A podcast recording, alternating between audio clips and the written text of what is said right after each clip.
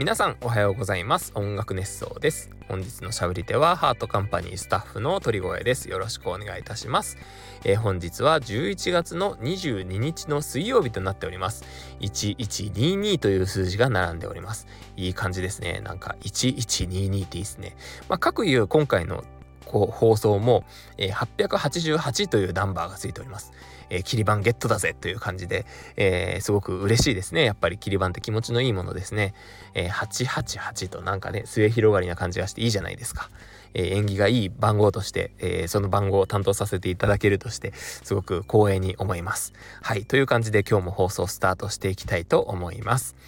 はい。音楽熱奏はハートカンパニーの制作でお届けしております。ハートカンパニーは音楽のプロデュース会社です。音楽制、音楽制作、えー、コンテンツ制作などをしております。はい。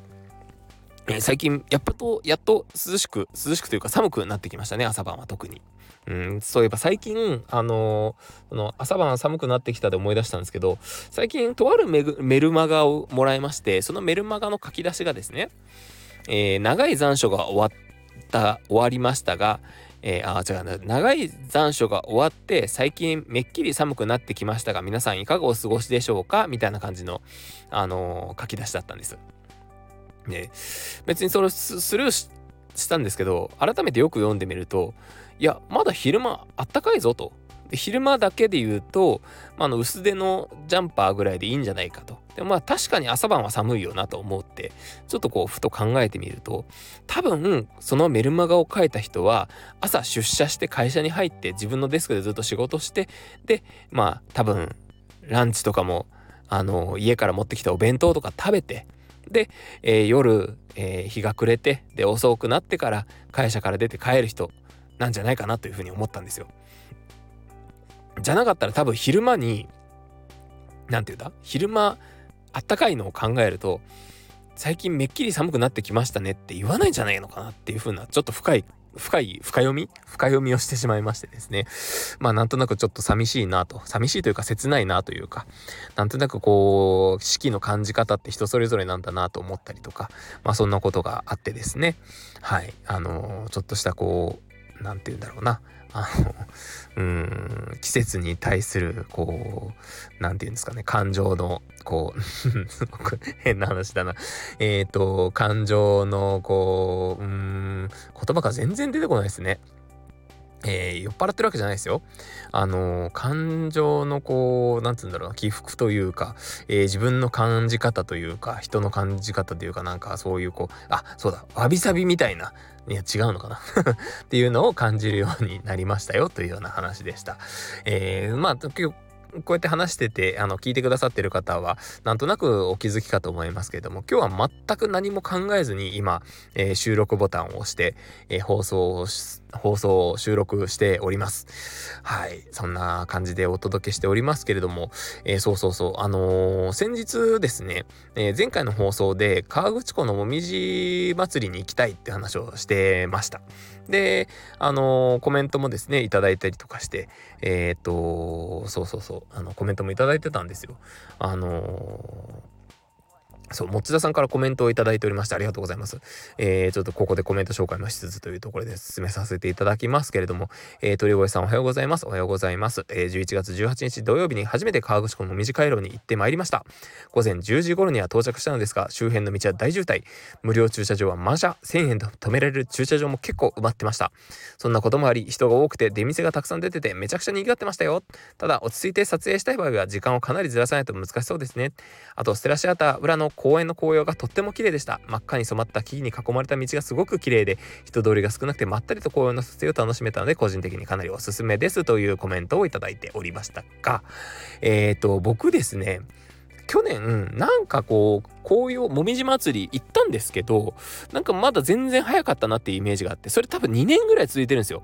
もみじ祭りを見に行ったはいいけれどなんとなくこうあのまだ全然紅葉してないなみたいなっていう時期に行ってしまったような覚えがあって今年はそれを避けるために後ろ倒し後ろ倒しにしてたんですよ。でふと気になってそういえばもみじ祭りって12月頭ぐらいまでやってるよなみたいな勝手なそういう先入観があって調べてみたんですけどもなんとこの放送が、えー、放送されてます。11月22日。そして、えー、23日木曜日祝日。この日まで23日木曜日までだったらしくてですね、えー、僕はですねもみじ祭りには行けないことが決定してしまいました残念という感じで今年はですね、えー、もみじ祭りには行かずただただ河口湖のもみん？もみじ紅葉を楽しみに行こうとそういうふうに今思っております。えー、スラシアター裏のもみじもですねすごく有名だそうで、えー、ちょうど松尾くんがですねあのー、めちゃくちゃいいのでおすすめですよっていうふうにおすすめしてくださってっておすすめしてくれてました。はい。もっちゃさんも同じようにですね、えー、おすすめしてくださいましたけども、是非行ってみようと思います。なかなかね、あのー、紅葉の撮影って難しいですよね。いろんなね、パターンが限られちゃいますからね。ただただ木を取るだけとか葉っぱを取るだけとかじゃなくて、やっぱり光の加減であったりとか、背景とかね、後ろボケ、前ボケ、いろんなこと気にしながらいろんなレンズで撮れたら面白いかなというふうに思っております。はい。あのー、一つ残念なのはですね、このもみじ祭りで出されてるお店がですねそのもみじ回廊かなのところの近くにこうバッと並ぶんですよもみじ祭りの時って。でその中に毎年あの楽しみにしてる、えー、指輪職人アクセサリー職人の方すごく何て言うんだろうなあのー、寡黙な若い男性が若い男性だったかな？がやられてるあのー、店主の方がやられてるそのお店があってですね。でこれも多分前に音楽ネストで話したかなと思うんですけど毎年そこで指輪を買ってるんですよ。でもう僕2年連続で2年連続で買っててで僕の指にもうずっと毎日のようについてる指輪がそうなんですけれども。でそのですねあのー、指輪を去年、えー、来年もうちょっと大きいサイズ作ってくださいよって言って、じゃあ来年は大きいサイズ持ってきますねみたいなことを店員さんとお話、店員さん、店主の方とお話ししながら、じゃあ来年もまた来ますね、楽しみですって言って別れたにもかかわらず今年はですね、もみじ祭りに行けないことが決定してしまったので、えー、すごく申し訳ない気持ちでいっぱいです。まあ多分この放送を聞いてることはないと思いますけれども、あの、届けばいいなというふうに思っております。えー、なんかですね、その方、SNS とか一切やってないみたいで、あのー、すごく素敵な指輪作ってらっしゃるので僕はですねすごく何て言うんだろうなえっ、とまあ変な話宣伝協力じゃないですけどあの SNS でここの指輪すごくいいですよっていうことを発信したくて去年聞いたんですけどあそういうの一切うちやってないんですよって話をされてて、えー、今年お会いできないのがすごく残念です。来年は是非ね行きたいと思ってますんで、えー、覚えてくれてたらいいなと思っております。はい。そんな感じでですね、えー、もみじ祭りには行けないわけですけれども河口湖ねあの行きたいんですよね本当に近く。あの本当に冬が深まってしまうとやっぱりあの辺も雪がバッと降ってしまうので、えー、僕のサマータイヤでは絶対にたどり着けない場所になってしまうのでですねあの車で行くにはちょっと厳しいですよね河口湖ってね。なかなかねスタッドレス履いてても怖いですからね。はい。まあそんな感じでですね、せっかくなのでコメントこのまま紹介していきたいと思います。えー、クリューズさんからですね、ありがとうございます。おはようございます。サウナいいですね。あ、そうですね。前回サウナの話はしたんでした。えー、うちの父親ももう60になろうとしていますが、ジムでバチバチに鍛えた後、サウナに入るのが至福と言っていました。体脂肪率1桁。うおー、すげえかっこいい。いやー、そうなりたいですね、僕も。整うは本当に気持ちいいぞと毎回実家に帰るたびに熱弁されますが、私は血管が弱いのでサウナ入りません、笑い。いや、それは確かにやめた方がいいですね。血管プチッといっちゃいますからね。ちなみに前回のコメント返してパンを焼いているとコメントしましたが、えー、パンは自分、違う、パンは配合は自分で調整して、こねるのはホームベーカーに頼ったり、配合によっては自分でこねたりして調整して、調節しています。えー、すごい。いつか鳥越さんにも食べていただきたいです。あ、ぜひぜひ。イラストのこともちょっと言ってくださり、ありがとうございます。音楽ネスそうメンバーをもっと描いて音楽熱奏を盛り上げていきたいと思っています。いや、いいっすね。ありがとうございます。すごいあの特徴を捉えたイラストを描いてあってねあのすごく面白かったです特に田上さんなんかねそっくりでしたねあのなんかちょっとこうどうやってたな感じあこれ田上さんに怒られちゃうかもしれないですけど。あよく似ている特徴を捉えていらっしゃるなというふうに感心して見ております。特にねあの TCO メンバーのイラストとかもねあのすごいなんかみんなのかっこいいとこ取りみたいなところでねいいですよね。あの皆さんのイラストすごく素敵だと思いますのでぜひぜひ、えー、パンと共にですね、えー、引き続きお願いしたいなと思っているところでございます。はい。えー、と、そうそうそう。紅葉の話をさっきしまして、で、その紅葉からちょうどあと1ヶ月ちょっとするとですね、えー、クリスマスの時期が訪れます。あの、クリスマスといえば、あの、クリスマスツリーなんですけれども、えー、ニトリからですね、画期的なクロスクリスマスツリーが出たの皆さんご存知ですか？クリスマスツリーって場所取るじゃないですか。でっかいと。でっかいと。っていうか、でっかいので。あの、クリスマスツリー、ニトリから今年出たやつ、ほんと CM 見て、これはすごいなと。やったなと思ったんですけど、あのー、半分に、縦半分に切られてるクリスマスツリー。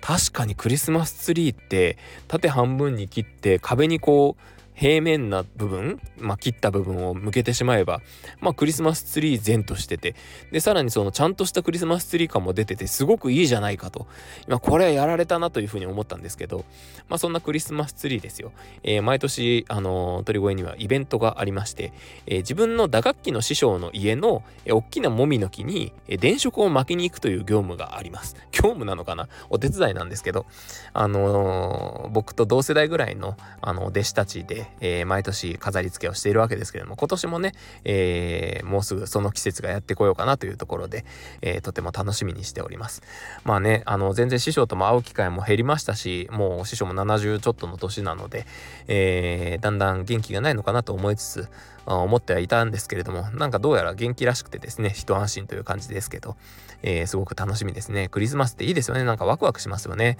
えー、イルミネーションとか見に行きたいなというふうには思っておりますが、えー、なかなかそのクリスマスのイルミネーション含めて、いろんなイルミネーション、去年もイルミネーションの話したような気がしてきました、今。なんかふと、あの、電飾すごい綺麗でいいですね、みたいな、あの、話をしたような覚えがあります。うん、その昔、家族で、あの、まだまだそのイルミネーションっていうのが、えー、て言うんだろうな、あのー、いろんな、今ご家庭とかでも簡単にやれるじゃないですか。っていうところではなく、あのー、その、なんて言うんだろう。えー、と、普通の一般の方の家庭でイルミネーションにめちゃくちゃ力を入れてるご家庭って多分全国にたくさんあって、えー、毎年季節のニュースみたいなところで取り上げられてますけれども、ちょうど僕が中学生ぐらいだったか高校生ぐらいだったかの時にあの地元の方でそれが有名になったお家がありましてわざわざ家族で見に行ったりしましたね。今思うとそういうところでその先駆者的なところなんですかねそういうのってね。すごいですよね。イルミネーションやっぱ綺麗ですけどなんかセンスがないのでなかなか綺麗に飾り付けできないですよね。うん、なんかこうおしゃれにしようとしすぎて失敗するっていうのが結構ありますね。そう、それで言うと僕立体造形物がとっても苦手で、あの、物事を立体的に捉えることがあんまりできないのかなっていうふうに、まあ美術の先生にもそう言われてですね、えー、悲しい思い出なんですけれども、あの、どうしてもこう立体的に物事を捉えられないんですよね。あの別にそれは多分その何て言うの？あの3次元的なとかじゃなくてあの えっ、とこう例えば絵を描くとかもそうですけどやっぱり立体的に描けるじゃないですか。影の入れ方とか。あの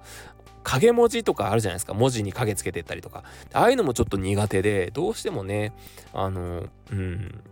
平面に見えちゃうというか。あとこう立方体をつなげてつなげてというか作っていって立方体というかなんかそのえーと、例えば円柱とか三角錐とかあとはなんだ？えっ、ー、とそのまあ、三角形の高三角形とか、まあ、そのもっと大きい多角形とか、まあ、そのサイコロとかもそうですけど、まあ、そういうのをたくさん作ってそういうのを組み合わせて、えー、形にしましょうみたいな、えー、授業があったんですよ美術で。でそ綺麗には作れるんです綺麗には作れるんですけどただそれがあの立体造形物であるべきかどうかみたいな、なんかその美術的な観点でもそうですけど、っていうところがすごい苦手で、どうしてもね、なんかちょっとね、あのー、下手くそになっちゃうんですよね。まあそういうので、多分僕、あの、クリスマスツリーとかも飾り付け下手くそなんですよね。うん、なんでしょうね、こういうのってね。苦手な分野の一つだなというふうに思っています。えー、クリスマスね、もうすぐですけど、えー、ハロウィンも終わってクリスマスがあってでそしてもう気づいたらお正月ですよね。2023年もあっという間に終わろうとしています、えー、11月もねもうね、えー、気づけば22日ですよ。早いですね。いやー本当にね今年1年早かったなというふうに思いますよ。えー、来週の放送が終わるともうすぐその次もう、えー、12月の放送になって12月をポンポンポンと言って進んでいくとですねあっという間に2024年を迎えるわけです。もん今ちょっとカレンダーを見ているとですねえー、鳥越最後の今年2024年の放送がですね、えー、12月の27日ということになっておりますけれども、えー、その次はもう三元日ですよ。1月3日です。いやー本当に楽しみというか大変だなというか2024年も頑張りたいなというふうにちょっと気が早いですね。またこの辺の話はまた次回の放送など、え今後の放送でやっていきたいなというふうに思っております。はいなんか気づけば15分も話してしまいました。いやもうねあのー、テーマを話さないテーマを決めない方が、えー、話していけそうなそんな日でしたね。はい。まああのあんまり話しすぎても良くないなと思うのでそろそろおしまいにしたいと思います。いやはい。ということで あの、また次回お会いしましょう。それではいきますよ。せーのトリゴエンド。